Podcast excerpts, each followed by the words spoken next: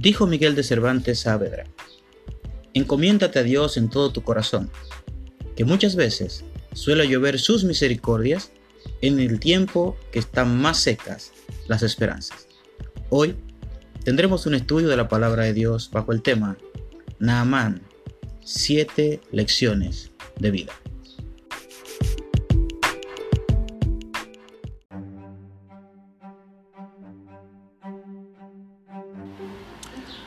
Tengamos una lectura de la palabra de Dios en el segundo libro de Reyes, capítulo 5. Naamán, general del ejército del rey de Siria, era varón grande delante de su señor, y lo tenía en alta estima, porque por medio de él había dado Jehová salvación a Siria.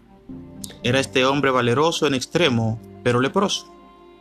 Y de Siria habían salido bandas armadas y habían llevado cautiva de la tierra de Israel a una muchacha, la cual servía a la mujer de Naamán.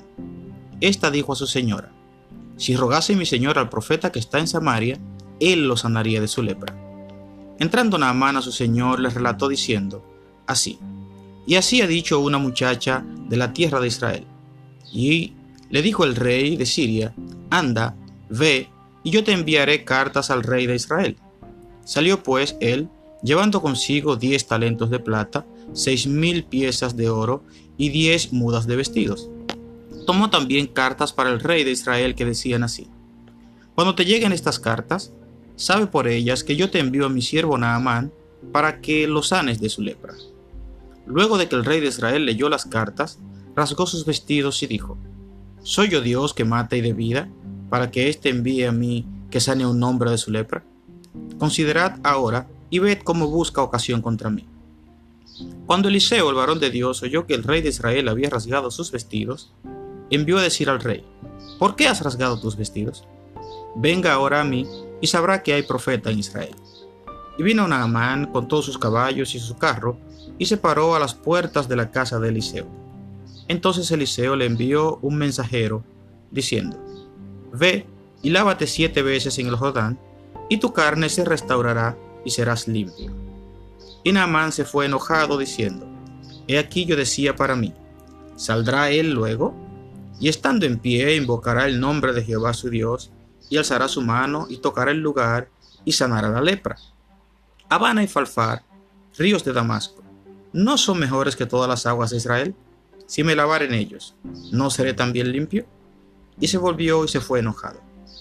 Mas sus criados se le acercaron y le hablaron diciendo, Padre mío, si el profeta te mandara alguna gran cosa, ¿no la harías? Cuanto más diciéndote, lávate y serás limpio. Él entonces descendió y se zambulló siete veces en el Jordán, conforme a la palabra del varón de Dios. Y su carne se volvió como la carne de un niño y quedó limpio. Y volvió al varón de Dios, él y toda su compañía, y se puso delante de él, y dijo, He aquí ahora conozco que no hay Dios en toda la tierra sino en Israel. Te ruego que recibas algún presente de tu siervo. Mas él dijo, Vive Jehová, en cuya presencia estoy, que no la aceptaré. Y le instaba que aceptara alguna cosa, pero él no quiso. Entonces Naaman dijo, Te ruego pues, de esta tierra no se dará a tu siervo una carga de un par de mulas, porque de aquí en adelante tu siervo no sacrificará holocausto, ni ofrecerá sacrificio a otros dioses, sino a Jehová. En esto perdone Jehová a su siervo, que cuando mi señor rey entrare en el templo de Rimón, para adorar en él, y se apoyare sobre mi brazo, y si yo también me inclinare en el templo de Rimón, cuando haga tal, Jehová perdone en esto a tu siervo. Y él le dijo, Ve en paz. Se fue pues, y caminó como media legua de tierra. Entonces Giezi, criado de Eliseo, varón de Dios, dijo entre sí, He aquí mi señor estorbó a este sirio Naamán, no tomando de su mano las cosas que había traído. Vive Jehová, que correré yo tras él y tomaré de él alguna cosa. Y siguió Giezi a Naamán, y cuando vio a Naamán que venía corriendo tras él, se bajó del carro para recibirle y dijo, ¿Va todo bien? Y él dijo, Bien. Mi Señor envía a decirte, He aquí vinieron a mí en esta hora del monte de Efraín dos jóvenes de los hijos de los profetas. Te ruego que les des un talento de plata y dos vestidos nuevos. Dijo Naamán, te ruego que tomes dos talentos, y le insistió y ató dos talentos de plata en dos bolsas y dos vestidos nuevos, y lo puso todo a cuesta de sus criados, de dos de sus criados, para que lo llevasen delante de él. Y así que llegó a un lugar secreto, él lo tomó de mano de ellos y lo guardó en la casa, y luego mandó a los hombres que se fuesen. Y él entró y se puso delante de su señor. Y Eliseo dijo, ¿De dónde vienes, Giesi? Y él dijo, Tu siervo no ha ido a ninguna parte. Él entonces dijo, ¿No estaba también allí mi corazón cuando el hombre volvió de su carro para recibirte? Es tiempo de tomar plata y vestidos y olivares, viñas, ovejas, bueyes, siervos y siervas. Por tanto, la lepra de Naamán se te pegará a ti y a tu descendencia para siempre. Y salió de delante de él leproso y blanco como la nieve.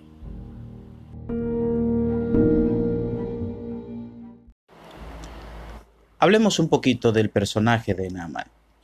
En el primer versículo que acabamos de leer, nos damos cuenta de muchas descripciones que la Biblia da de él. Dice Naamán, general del ejército del rey de Siria, era varón grande delante de su Señor y lo tenía en alta estima, porque por medio de él había dado Jehová salvación a Siria. Era este hombre valeroso en extremo, pero leproso. No era cualquier general, no era cualquier persona, no era cualquier dirigente, era una persona a quien se le amaba y a quien se le valoraba en extremo. Era extremadamente importante para el rey de Siria. Pero me llama mucho la atención una parte donde dice que por medio de él Jehová dio salvación a Siria. Podemos ver aquí claramente que este hombre fue usado por Dios incluso desde antes de que él pudiese conocer de Jehová. Dice que el rey lo tenía en alta estima y podemos ver qué tan alta era la estima que le tenía el rey, que siendo este hombre leproso, el rey lo recibe en el palacio. Sabemos que los leprosos nadie se les acercaba por miedo al contagio. Sin embargo, a este hombre no solamente el rey lo recibió en el palacio, sino también el rey redacta cartas al rey de Israel para que le reciba y para que le sane de la lepra. Además de esto, el rey de Siria también le permite que salga con un montón de cosas, de presente que pudiese él dar como pago por la sanación de su lepra. Estuve leyendo y algunos estudiosos eh, sitúan las propiedades que este hombre llevaba cargando en 1.2 millones de dólares si fuesen valoradas actualmente. De ahí sabemos el nivel de desesperación que tenía Naamán por curarse y el nivel de desesperación que tenía también el rey porque su general, su mano derecha, como podemos ver en el versículo 18, cuando dice que el rey se apoyaría de, la mano de Naamán, de que su mano derecha también fuese sanada. Cuando dice que era valeroso en extremo, nos damos cuenta de que era extremadamente valorado. Esta eh, frase de valeroso en extremo, valioso en extremo, solamente aparece en cinco personajes de la Biblia. Uno fue David, otro fue Jepté, otro Jeroboam y el otro fue Eliada. Si nos damos cuenta, el único gentil del que se dice que fue valeroso en extremo fue de Naamán. Dicen algunas leyendas de los rabinos judíos que Naamán fue quien disparó la flecha que mató al rey Acab. Pero lo más importante y trascendental de este hombre era su condición de leproso. Como leproso, él era considerado inmundo, era una persona que estaba desahuciado y era una persona que era marginado por todos aquellos que tenían miedo al contagio de la lepra. Y este se convertía en su principal problema y en su más grande preocupación.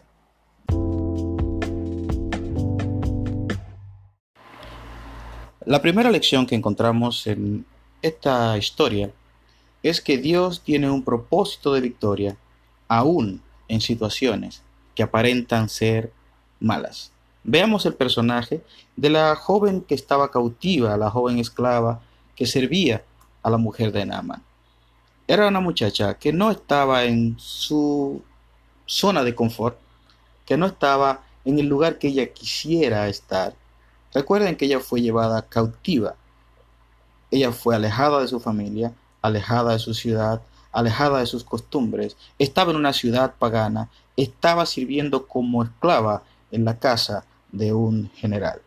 Si bien es cierto que probablemente era muy bien tratada por Naamán y por su esposa, no es menos cierto que no dejaba de ser una esclava. Sin embargo, su actitud era la de una persona que quería servir a Dios y hacer su voluntad. Vemos de la fe extraordinaria de esta joven cuando dice, yo estoy segura de que si él va donde el profeta en Israel le puede curar de su lepra. La joven estaba decidida y segura de lo que estaba diciendo. Esto nos deja claramente de que esta muchacha probablemente, o no probablemente, de que esta joven tuvo una excelente formación de acerca de Dios y acerca de la fe. Esta muchacha venía de un hogar de creencias firmes. Esta muchacha fue formada por alguien que le inculcó claramente cuál era su Dios y cuáles eran las grandezas que Dios podía hacer a través de ella. Ella no le importó su situación, no le importó el lugar donde estaba, no le importó que era una esclava, sencillamente vio la oportunidad de servir, de ser un instrumento de Dios desde el lugar donde Dios la había puesto. Y Dios cumplió un propósito extraordinario a través de la vida y a través del testimonio de esta muchacha que fue puesta como sirvienta para que cumpliese un propósito que le traería gloria a Dios a través de la sanación de quien en ese momento era su Señor, de quien en ese momento era su jefe.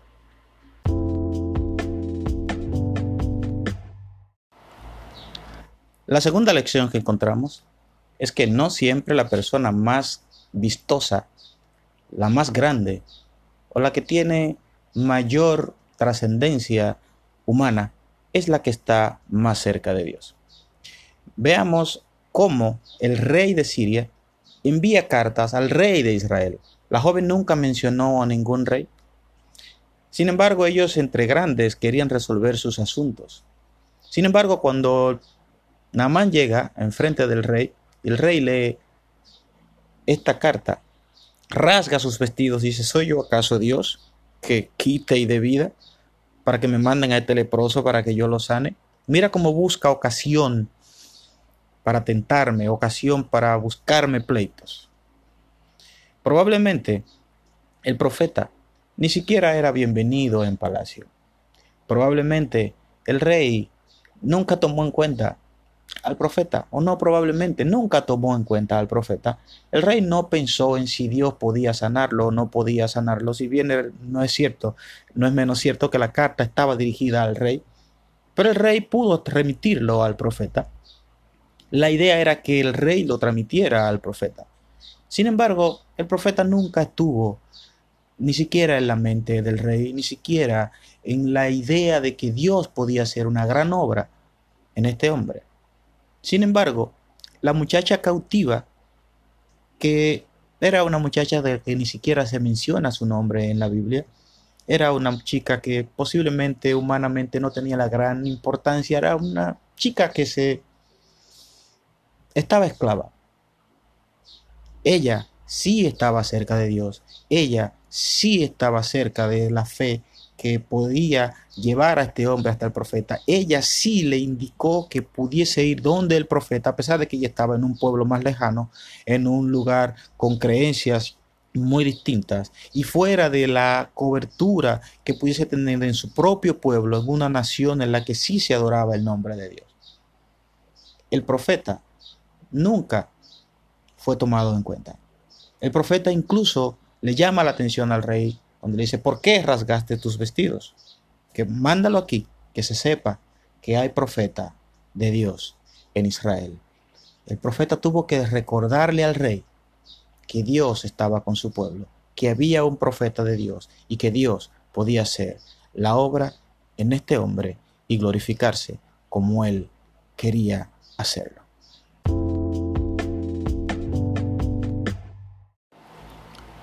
La tercera lección que encontramos es que Dios no actúa como yo creo. Dios lo hace a su forma en su tiempo y en su voluntad. Cuando Naamán llega a la casa de Eliseo, lo primero es que Eliseo no lo recibe, envía a un criado a que le diga lo que tiene que hacer. Naamán tenía la percepción de que iba a haber un ritual, de que el profeta iba a salir, iba a invocar el nombre de su Dios, iba a hacer un ritual, lo iba a tocar y él iba a ser sanado. Sin embargo, no fue así. Eliseo le manda a decir, ve y lávate siete veces en el río Jordán. A él le molestó esto. Él no entendía por qué las cosas no se hacían de la manera que él creía que debían de hacerse. Muchas veces nosotros creemos o tenemos un formato en el que creemos que Dios tiene que hacer las cosas o un momento en el que Dios tiene que hacer las cosas o que es obligatorio que Dios haga las cosas que nosotros creemos. Lo segundo es que vemos que Naamán empezó a comparar las cosas. Él dijo, bueno, pero Habana y Falfar, ríos de Damasco, no son mejores que todas las aguas de Israel. ¿Por qué tengo yo que bañarme en un río que es inferior a los que yo tengo. Si yo me baño en el mío no voy a ser sano. No se trata del río, no se trata del lugar, se trata de la santa voluntad de Dios y de cómo Dios quiere que se haga y cómo Dios demanda que va a hacer el milagro. En una ocasión Dios sanó, el Señor sanó a un ciego untándole lodo en sus ojos. Y no siempre utilizaba el mismo método, Dios lo hace como Él quiere.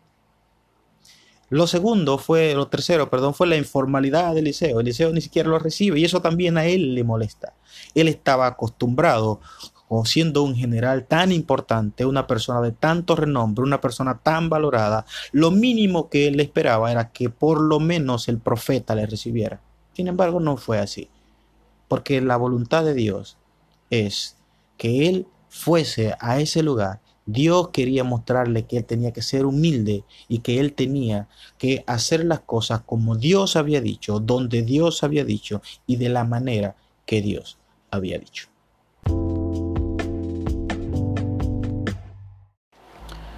La cuarta lección es que hasta el hombre más grande, más alto y más admirado, si quiere ser sabio muchas veces, debe de escuchar a los de abajo vemos que Naaman una vez se decepciona por no haber encontrado lo que él creía que iba a encontrar, porque las cosas no sucedieron como él pensaba que iba a suceder.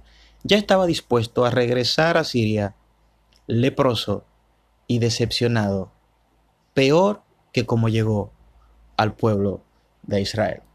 Sin embargo, sus siervos, sus criados le dicen, mi señor, pero si el profeta te hubiese pedido algo muy grande, ¿no lo hubieses hecho?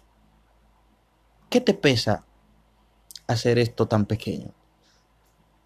Con una reflexión tan práctica, tan sencilla, tan simple, de hombres que probablemente no eran muy estudiados, no tenían grandeza, eran sus criados. Sin embargo, le hicieron reflexionar y si no es gracias a esta intervención de estos hombres, probablemente Naaman no hubiese alcanzado su sanidad, incluso la salvación de haber creído en el único Dios verdadero. Este gran consejo vino de alguien muy pequeño, al igual que como todo esto inició con alguien muy pequeño como la criada que le servía a su mujer.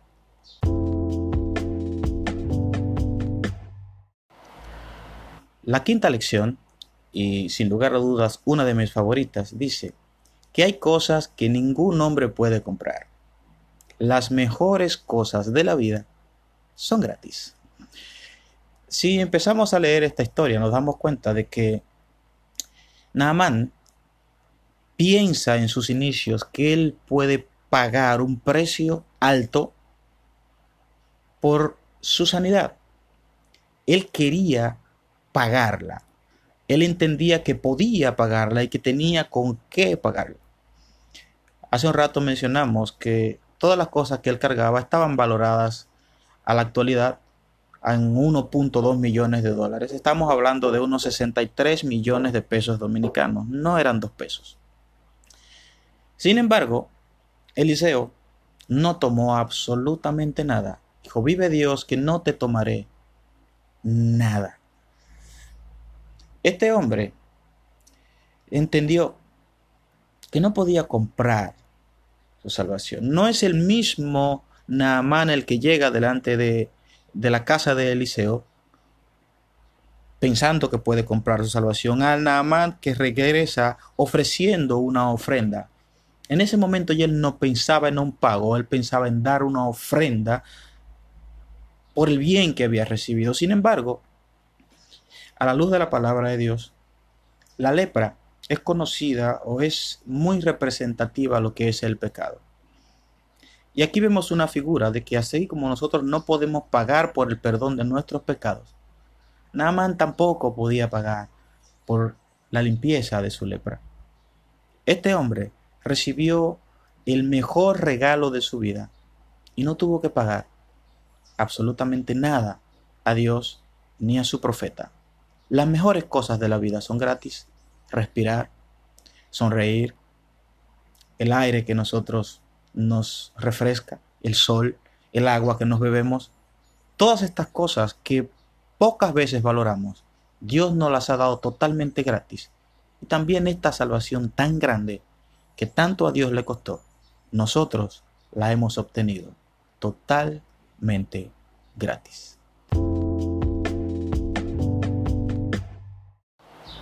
Sexta lección. La raíz de todos los males es el amor al dinero. En esta parte aparece este personaje Giesi, que era siervo de Eliseo, que dice, vive Jehová, que iré tras él y tomaré de él algo. Va delante de Naaman y le dice, bueno, mandó mi señora a decir que le llegó visita, que le llegaron dos de los hijos de los profetas, que le mandes un talento de plata y dos vestidos para ellos. Lo primero es que miente diciendo que Eliseo le envió. Y lo segundo es la ambición de lo que pide. Quiero señalar que un talento de plata, un talento son 75 libras. Imagínese usted lo que le está pidiendo, 75 libras de plata y dos vestidos nuevos. Pero Namán le dijo, no, un talento no, llévate dos. Namán le da dos talentos de plata y pone a dos de sus criados a que lo carguen y se lo lleven, porque pesaba mucho, eran 150 libras de plata que se llevó Giesi. Si bien no es cierto que Giesi se haya llevado todo lo que Naaman trajo, no, eso era solamente era una partecita. Pero qué partecita. Sin embargo, además de esto, él le miente también al profeta cuando le dice dónde estaba. dice, no, tu siervo no ha salido a ningún lugar. El profeta le dice, no estaba mi alma contigo, mi corazón contigo cuando paraste el coche y pediste todo lo que pediste. La lepra que se le quitó a Naaman se te pegará a ti y a toda tu descendencia. Vemos aquí la historia de un gentil que fue salvado por su fe y de un israelita fue condenado por su ambición desmedida a las posesiones materiales.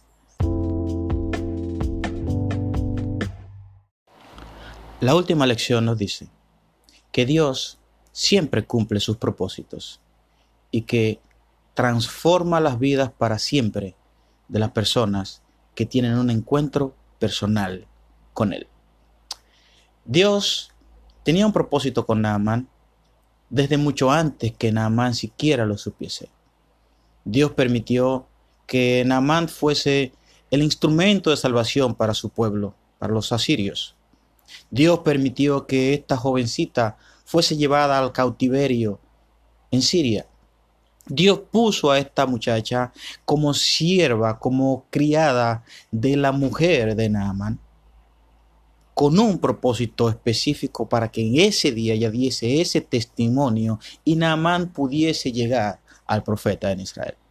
Dios le dio a Naamán una posición privilegiada, una posición en la que era un hombre admirado, un hombre amado, un hombre de alta estima. Dios también pone a los criados de Naamán a que intervengan en el momento en que Naamán quiso estropear su bendición. Cuando Dios quiere bendecirnos, muchas veces ni siquiera nosotros podemos estropear las bendiciones que Dios nos quiere dar. Dios estropea nuestros planes para hacerlos de Él, que son de nuestra bendición. Este hombre terminó diciendo dos frases muy trascendentales que quiero compartirles a ustedes. La primera está en el versículo 15, donde él dice, He aquí ahora conozco que no hay Dios en toda la tierra, sino en Israel. Este hombre terminó reconociendo que el único Dios que existe es Jehová Dios de los ejércitos. Y la segunda cosa que dice es, en el versículo 17, porque he aquí, de aquí en adelante, tu siervo no sacrificará holocausto, ni ofrecerá sacrificio a otros dioses, sino a Jehová. Vemos aquí un hombre transformado, un hombre que no solamente fue curado de su lepra, sino un hombre que nació de nuevo, un hombre que tuvo un encuentro personal con Dios, un hombre que cambió su vida, su testimonio y el sentido de todas las cosas que él iba a hacer en función de adoración desde ese momento y para siempre.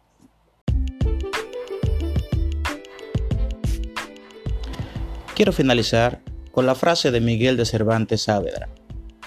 Encomiéndate a Dios de todo tu corazón, que muchas veces suele llover sus misericordias en el tiempo en que están más secas las esperanzas.